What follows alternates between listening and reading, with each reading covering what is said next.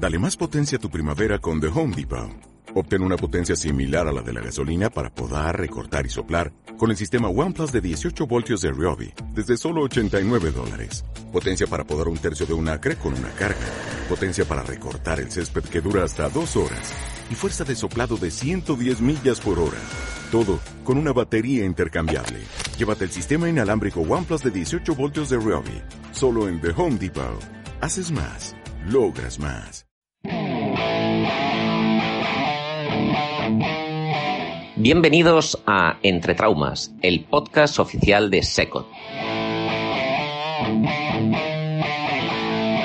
Somos la cara B de la especialidad.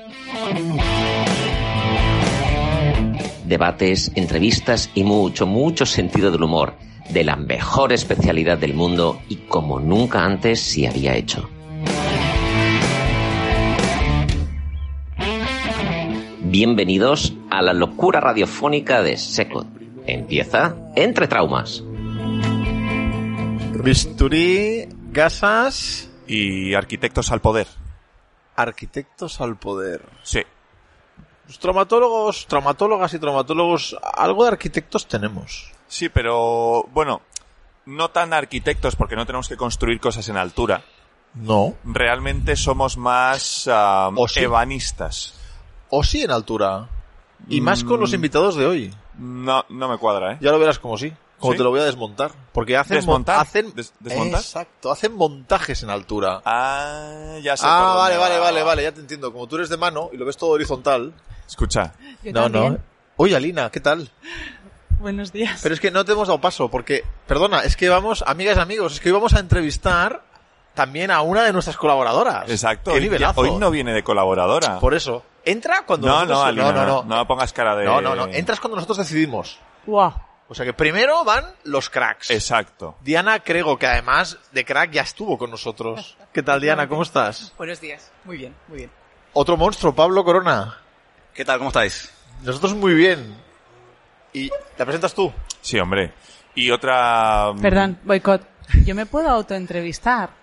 Pues entonces, no- Alex, ¿nos vamos? Nos Que se vamos. quede Ya Y- con el programa. Sí, sí, sí. nos- y, y además ofe- ofendiditos. Exacto, yo muy, muy ofendido. Bueno, Alina, tenemos ¿qué- exacto. otra. ¿Qué nos has preparado? Otra invitada, otra invitada, Exacto, otra invitada. que es EE, invitada. E, e invitada. Eh, invitada. E, e invitada. ¿Qué tal, Alina? Muy bien.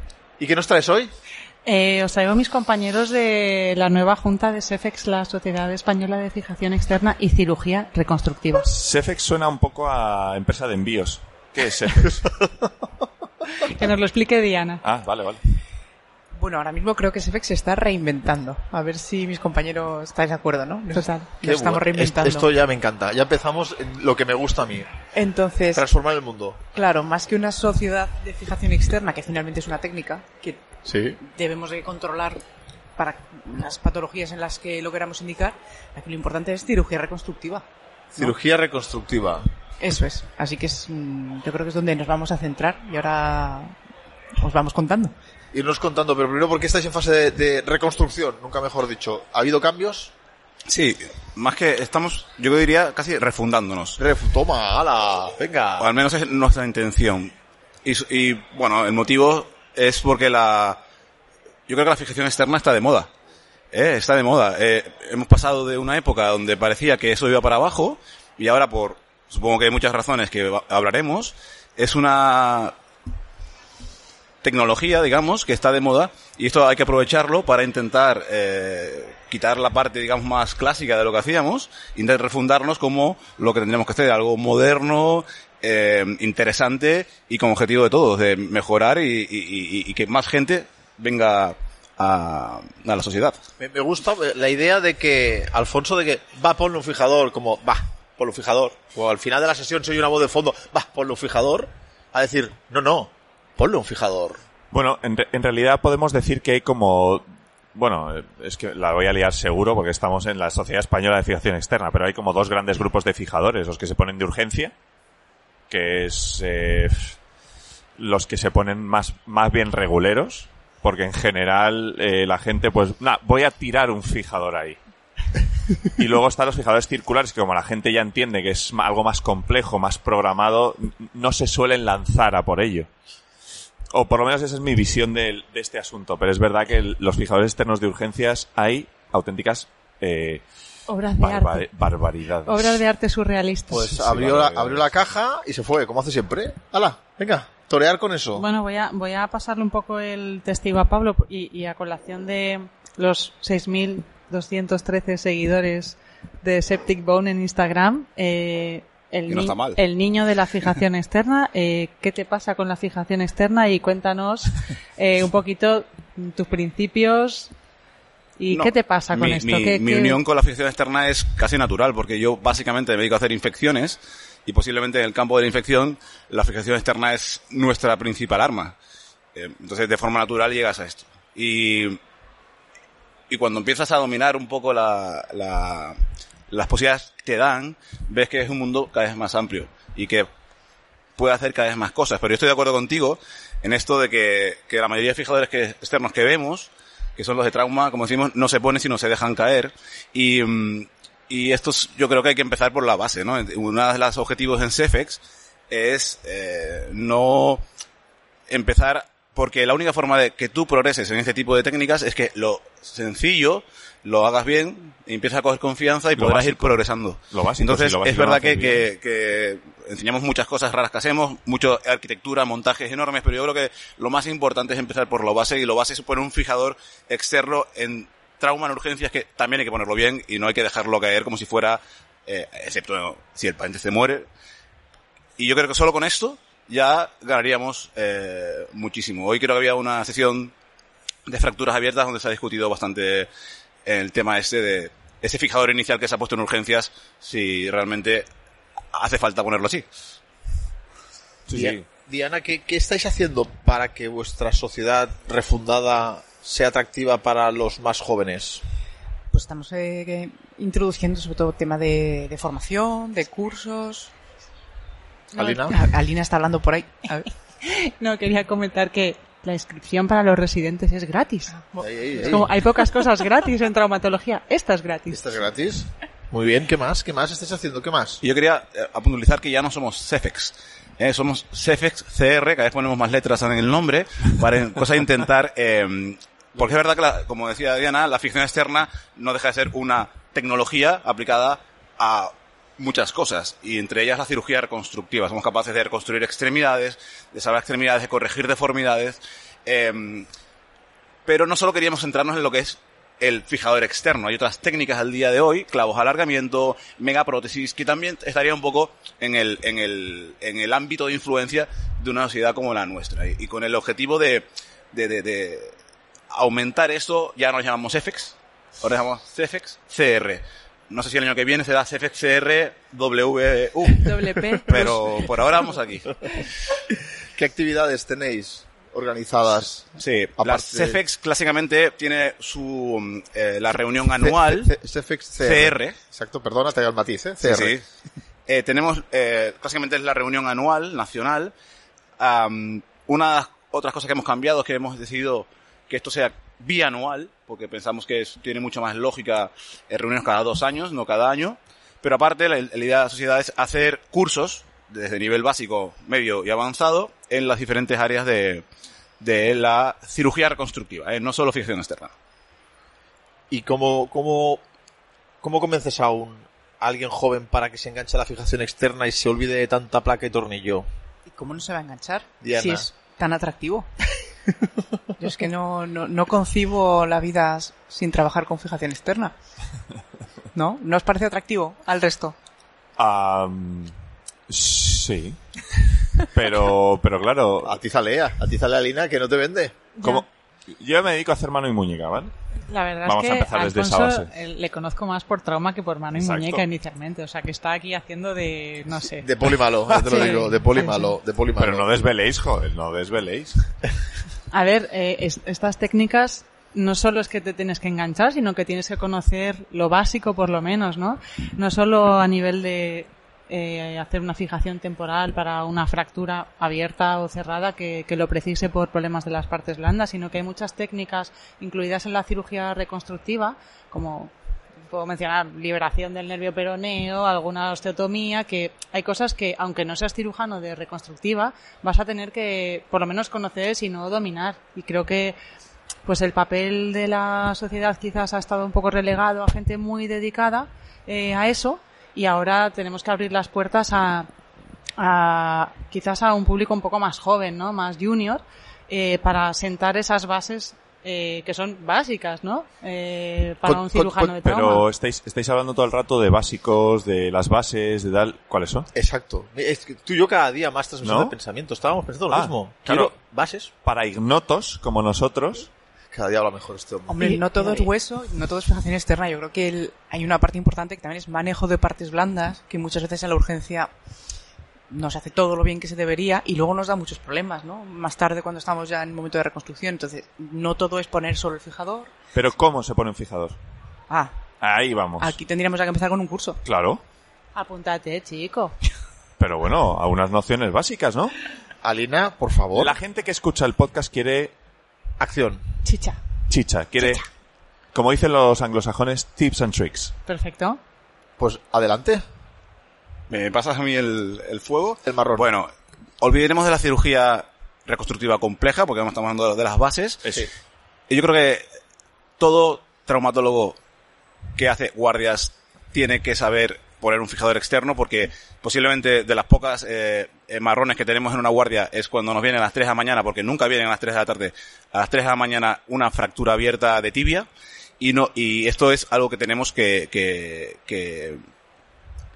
Y entonces yo quería hacer dos cosas. Uno, excepto que el paciente se está muriendo, un fijador externo no se pone a toda leche. Esto, claro, ¿eh? el que pone el, fijador externo más rápido no es el mejor. A no ser que el paciente se esté muriendo, que gracias a Dios no es en la mayoría de los casos. En una fractura de tibia abierta, el fijador hay que ponerlo pensando. Es una cirugía que tenemos, hay que ponerlo bien. Respetando las bases. Las bases, por ejemplo, no se, eh, nosotros mil cosas que vemos que hacen incorrectamente. Por ejemplo, poner un pin a motor. Directamente a motor. Esto no hay que hacerlo. A no ser que el paciente se esté muriendo. ¿Por qué? Porque esto eh, puede dar muchos problemas en el futuro. El paciente este que solo tiene la tibia abierta, ah, pues tiene el bazo reventado y a lo mejor no lo puedes operar hasta dentro de mm, eh, tiempo indefinido, este fijador te puede dar problemas. O sea, que siempre es una cirugía como otra cualquiera. Hay que colocar las, eh, los pins pensando en los futuros abordajes, tienes que colocar los pins con una técnica evitando la mayor complicación de un fijador externo es que se infecte el pin, porque si infecta el pin no solo es un problema del día de hoy, sino un problema que se te infecte a posteriori el clavo que vas a revisar, por ejemplo. Clásico error que vemos, esto es colocarlo deprisa de corriendo, eh, poner los pins a motor, hay que, los pins se brocan, se fresan, se ponen a mano, evitando la termonecrosis, una serie de cosas que yo creo que son i- i- importantes. Eso todo, yo creo que la- lo que yo siempre digo, un fijador externo de trauma, a no ser en el caso vital, no se pone a toda leche, se pone correctamente y tiene que quedar perfecto, porque Es que no es- sabes lo que vas a durar. Es que eso que dices es fundamental porque una de las bases que se estudian durante la carrera de medicina en la traumatología y luego de residente es el fijador externo es para una cirugía rápida. Es tal cual, o sea, lo puedes leer en un montón de manuales. Y destierras uno de esos mitos que es importante dentro de la fijación externa, que es no, no hay que hacerlo rápido, salvo situación vital, hay que hacerlo bien. Exacto. Claro, pero aquí entra en el concepto de cirugía abreviada, yo creo, ¿no? Exacto, no es no es cirugía rápida. rápida, es abreviada porque la técnica en sí está claro que va a durar menos que poner una prótesis total de cadera, obviamente, pero es que es una técnica abreviada, Exacto. no, no rápidamente hecha. Sí, ese creo que es el Yo que a veces usamos mal el- las palabras. el ciruj- siempre digo que el cirujano rápido es el cirujano que no se repite. O sea, el que no repite pasos, el que no... Hay que hacer las cosas bien una vez y así ganas velocidad. Sí. Porque el, la rapidez o inconsciente casi hace que tengas que repetir cosas, que no te guste el resultado, que luego, y eso al final alarga la cirugía. Un fijador externo es una cosa que se pone bien, con su tiempo, y eso significa a lo mejor media hora, no más. Pero nada de eso. Eso yo lo primera, porque es la primera cosa que vemos. Eh, eh, incluso, yo digo, en mis propios residentes, que, que tenemos unas peloteras, porque a, ve- a veces cojan esos malos hábitos, que es lo peor que se puede coger, porque son muy difíciles de quitar. Y digo, si vamos a las bases, no cojáis malos hábitos, hacer las cosas bien desde el principio, y, eh, y es una cirugía igual de importante que poner una- un clavo de cadera, o sea, no es una cirugía que sea ah, mm, con más desgana o más rapidez o lo que sea. Igual de importante seguir todas las bases, las técnicas y todo. Ahora que hablas de residentes, eh, sí que me gustaría saber eh, cómo formáis, en, o qué, qué actividades formativas tenéis dentro de la sociedad para, para los residentes o para adjuntos que se quieran iniciar en el mundo de la traumatología, Lina. Gracias por alusiones y por ser vocal de formación Claro. de las. Evidentemente. ¿Quién mejor? ¿Quién mejor? Ah, bueno, yo soy la vocal de formación y educación. El- los cargos nos los han otorgado recientemente y hemos hecho una serie de propuestas porque es verdad que la SEFEX hace años hacía un curso, no sé si era cada dos años o, o así. am, es una sociedad que tiene bastante tradición y bueno, estaba un poquito dormida, quizás sería la palabra, y tenemos ahora la idea de retomar todo eso. Es verdad que nos ha pillado por medio la pandemia, queríamos haber em, comenzado hace pues casi dos años, así que teníamos ya la casi la, la idea, pero con la pandemia ha sido todo muy, bueno, pues nos ha dejado un poco Tocaos. tocados, como a todos, y tenemos la idea de hacer unos cursos, un básico y quizás un avanzado, pero empezar por el básico y hacer, intentar cubrir pues todos los residentes que creemos que todos deben, deben acudir a estas formaciones de lo que estaba diciendo Pablo, ¿no? Y lo que estábamos comentando de saber poner un fijador básico en tibia, puenteando rodilla, en pelvis y saber tocar ciertos temas de reconstructiva también que también van a ser imprescindibles sobre la importancia del manejo de las partes blandas y cosas de este estilo. Entonces, la idea principal es como mínimo ofrecer estos cursos básicos. Y luego, eh, si vemos que la sociedad eh, va cobrando más importancia y más popularidad, haremos más cosas, pero todo en función de, de la necesidad que, que veamos. Porque, ¿cu- ¿cuántos sois dentro de la sociedad? ¿Lo sabéis? Creo que sobre 100, ciento y pico.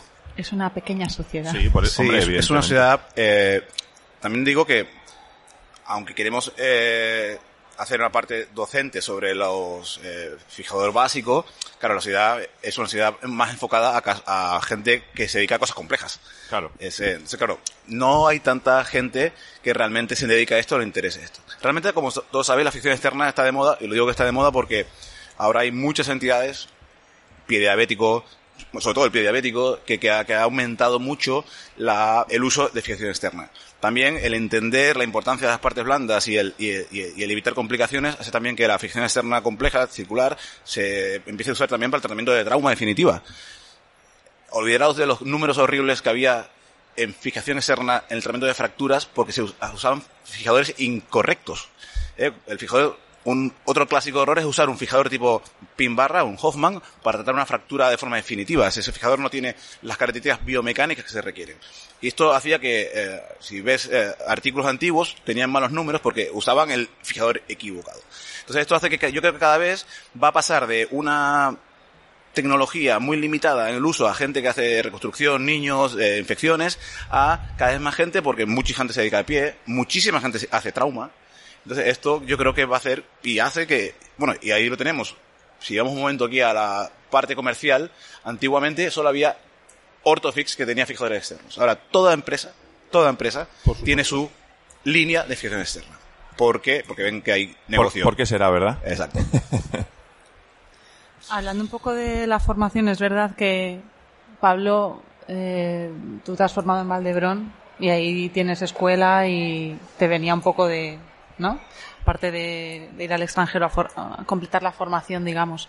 Yo creo que sí que es verdad que hay una parte de, este tipo de cirugías que se pueden aprender eh, pues en rotaciones y un poco en cursos, pero hay otra parte que creo que es imprescindible hacer una estancia, por lo menos, sino un trabajo en, algún centro especializado, bien en, en España o en el extranjero, porque no son cirugías que sean voy a un curso y lo hago, te puedes atrever, pero no es lo ideal. Es decir, eh, no es solo poner cuatro pinchos y engancharlos con unas tuercas y me leo cómo hago una osteotomía y tal. Son muchas, muchos pequeños detalles que hacen que un transporte funcione o no funcione y que un- un- unas agujas de un fijador no se infecten. ¿no? Son muchos pequeños detalles y creo que en este caso, como decía Pablo, hay una parte muy importante de la sociedad que son cirujanos muy experimentados y son con ellos con los que con los que hay que ir. ¿Cómo, eh, ya habéis dicho que sois poquitos, son cirugías complejas, adjuntos de años por el, por el tema de las cirugías. ¿Cómo, cómo lo hacéis para que en una sociedad tan, tan pequeñita, cómo, cómo veis el futuro, cómo vais sobreviviendo en ese sentido? Y sobre todo una cosa muy importante, ¿qué haríais o qué tenéis pensado para aumentar el número de gente que se adhiera a las EFEX? A ver, pues hay un, aparte de los residentes tienen inscripción gratuita, lo hemos Exacto, dicho. que, lo vuelvo a repetir. Lo vuelvo a repetir y seguiremos insistiendo. Eh, ese es un punto a favor. Eh, yo que soy la vocal de relaciones institucionales, creo que lo mejor es intentar relacionarnos y colaborar con otras sociedades, darnos a conocer también de esa manera indirecta, es decir, ya no directamente de nosotros hacia, por ejemplo, la base que obviamente son los residentes, sino a través de otras sociedades y, que se nos empiece a, un poquito a conocer, porque creo que se había olvidado las FX, au- aunque es una sociedad tradicional, se había olvidado. Esa es mi, mi idea. Y yo creo que lo que estamos haciendo es recordar que se, se ha refundado, como dice Pablo, ¿no?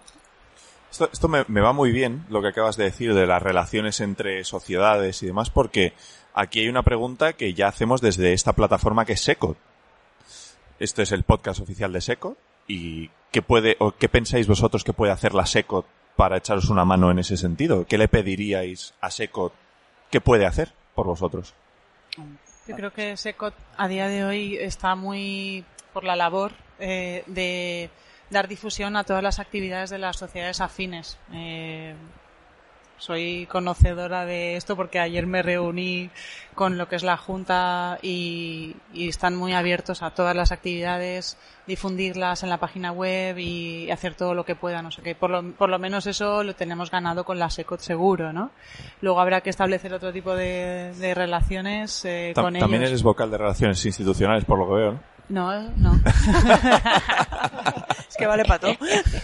Eh, Eso, de eso somos, somos- sí, ¿verdad? Vale para todo, Alina. La verdad es que sí. Sí, sí, es cierto, es cierto. Hasta para, hasta para cerrar un capítulo de ella misma. No. Habrá que pensarlo. Habrá que pensarlo. Estamos llegando al final, Alina. ¿Quieres seguir? Sí, No, sí, sí. a mí me gusta queda, me queda una cosita todavía por saber. Dale, dale, dale. Una cosita nada más. Dale, que igual dale. es una pregunta, es demasiado amplia. Demasiado amplia, pero sí que me gustaría que quedara claro. Porque es verdad que la, la fijación externa está de moda. Lo ha dicho Pablo. Eh, ha dicho el porqué. Pero ¿qué es una indicación absoluta de fijador, de fijador externo? Donde seguro sí lo pondrías que habitualmente no se estaba poniendo. Bueno, esto es una muy buena y muy difícil Sí, pregunta. sí, no, no, sé de que es complicado, ¿eh? porque Ah, claro, Pablo, las- claro, claro. Yo aquí se creo aquí se que viene esto. en la vida no hay nada absoluto, pero más que absoluto, yo creo eh, más bien el mensaje de la ficción externa en muchas ocasiones te evita futuras complicaciones. Es decir, sobre todo en lo que yo ya no hablo de cosas complejas, de deformidades, de grandes trauma, eh, defectos, la, la trauma. Yo creo que la trauma compleja, la trauma que se puede complicar, que eso significa la trauma con problemas de partes blandas. ¿eh? Eh, Nosotros eh, decimos que la primera causa de los pacientes que vienen a vernos son por un mal manejo de las partes blandas, y eso es así, de forma impepinable. Se puede evitar mucho problema con la fijación externa em, definitiva. Yo creo que cada vez, y eso se verá más, em, el poner un fijador externo de forma definitiva para el tratamiento de ciertos tipos complicados de fracturas, entre ellas fracturas complicadas de tibia y nuestro arma de ahora, que es las fracturas de pilón tibial. Estamos viviendo una auténtica epidemia, yo di- digo que es la epidemia de la placa de pilón al aire, ¿eh? porque eh, es raro la mes que no nos venga una o dos casos con la placa al aire. Yo creo que la ficción externa en casos complejos nos puede dar. Y yo lo que quiero es animar a, a la ámbito más común, que es la trauma, aunque no nos dedicamos solo a placa de clavo, placa de clavo, placa de clavo, sino tenemos una tercera arma, que es la fijación externa, y ahora tenemos una tecnología que es increíble con el tema de los hexápodos. Y además yo creo que es muy atractivo, porque el, el hecho de, de- de la tecnología es una cosa que sobre todo a la gente joven le atrae. Y, y por eso yo no creo que tengamos ningún problema para atraer más gente de la sociedad, porque tenemos la, la- el atractivo lo tenemos y ahora solo tenemos que saber venderlo. Bueno, Pablo, de ahí te iba a decir, la, la tecnología atrae y asusta. Es un arma de doble filo, ¿eh? ¿En Por- serio? ¿Tú crees que a, las- a todos estos chavales que están aquí les asusta algo la tecnología? Yo- A- yo creo cuan- que poco. A mí, es- a mí me asustaba, pero... Yo cuando saco el software y empiezas a cambiar parámetros porque quieres corregir una deformidad y veo la cara que me pone el residente diciendo, ¿pero qué haces? Y hombre, pues esto es que se hace así, es una ayuda. como que una ayuda? Eso es complejísimo. Por eso hay que darlo a conocer, porque no es tan complejo. Aunque Esto lo, pi- lo aparentemente pilla sí. en tres minutos. Exacto. Pero están acojonados. yo, yo, yo, cre- yo creo que, que además, al final, al final, alguna de las cosas que habéis planteado para venderos, para vendernos, yo soy SEFXCR, para vendernos a, a la juventud hay, hay un limitante que es el económico, del que no hemos hablado y creo que no toca hablar porque hay que venderse bien. Pero en cambio habéis dicho una cosa que yo me voy a quedar como... Voy a hacer de Alfonso, voy a hacer el resumen del capítulo. Pero que es una buena manera de venderos, porque en los cursos de fractura salina se dedica una única charla, triste y humilde, a manejo de las partes blandas. Lo siento, una única charla a manejo de las partes blandas. Y aquí, don Pablo Corona acaba de decir que la gran mayoría de fijaciones externas se tienen que colocar para, para rescatar un mal estado de las partes blandas. Yo creo que yo no soy vuestro director de marketing, que podría serlo, ¿eh? Con, con el dinero que ganamos. Me hago, ¿eh? Director de marketing. Pero una buena manera de vender la fijación externa y la reconstrucción iría... Ahora te doy, ahora te doy palabra, pero estoy yo. Es, fuera bromas, en el manejo de esas partes blandas donde no nos han formado para manejar esas partes blandas. Y ahí es donde vosotros tenéis la opción y ese mercado, entre comillas, que, que insisto, creo que no estamos suficientemente formados. Alina. ¿Qué? Quería que supieras que te invito formalmente a que Sí. vengas a OpenTibia, donde la mitad de las charlas son sobre partes blandas. Vale, sí, sí, sí, sí, pero de OpenTV quizás sí. Pero no y, en las los- que va- y las que van a venir. Sí, pero no en, en el... Como mínimo, cuando me formé yo en su momento, el manejo de partes blandas no era algo que se diera importancia. Efectivamente, el Estoy maltrato de parte. 100% de acuerdo. El manejo de las partes blandas es unos mayores eh, eh, déficits Fracasos, que tiene no que, decir, déficit que tiene la formación media de un cirujano ortopédico en España. Y yo creo que es una cosa y donde los abordajes ortoplásticos están de moda ahora y mañana tenemos todo el día para hablar de esto, eh, están, se están imponiendo porque sabemos que es la base de evitar sobre todo complicaciones. Y tener una complicación es un drama. Sí, sí, sí, es sí, un sí. drama. Sí, Yo siempre digo que yo no quiero tener en mi vida una fractura abierta y menos osteomielítica. Vamos a dejarlo ahí. Que el maltrato de partes blandas os acerque a las FX. ¿Eh? Madre Así- de Dios. así- Di- Diana, ¿lo validas? A mí me ha encantado. Diana, ¿lo, Me- lo- lo validas? Sí, sí, me ha gustado la frase. O sea, A, me a mí parece... me ha encantado. Lo pondremos debajo de CFCR, el maltratador. Exacto, llega al corazón, ¿eh? O sea, No, no, solucionamos lo del maltratador. Exacto. ¿Tampoco? Perfecto. Lo del maltrato, perdón. Bien. Sí. Evitemos el maltrato. Exacto. Poco a poco le vamos dando la Sí, vuelta. sí, sí, ¿eh? al final lo, al- al- tendremos el eslogan perfecto de aquí. Exacto, ¿eh? exacto, exacto. Yo me lo paso muy bien, Alfonso. Sí, además una sociedad joven, Sí, sí. reinventada. De dinámica. Interesante. Sí, sí, sí, sí. Con un gran futuro. Pues bueno, que sirva esta plataforma para que se acerquen a... Exacto. Gracias, Diana. gracias a vosotros. Muchísimas gracias. Pablo, muchas gracias. Un placer. Me lo he pasado muy bien. Alina, A vosotros. ¿que lo cierras tú sola? No, Vaya. Gracias, Alina. gracias. Alfonso. Fíjate que todas las charlas, lo vuelvo a repetir una vez más, este, esta temporada nos vas a ir sola en Sí, realidad, sí, sí, porque fíjate que el fijador está de moda y a veces, para seguir, hay que empezar de nuevo. Esto ha sido Entre, Entre traumas. traumas.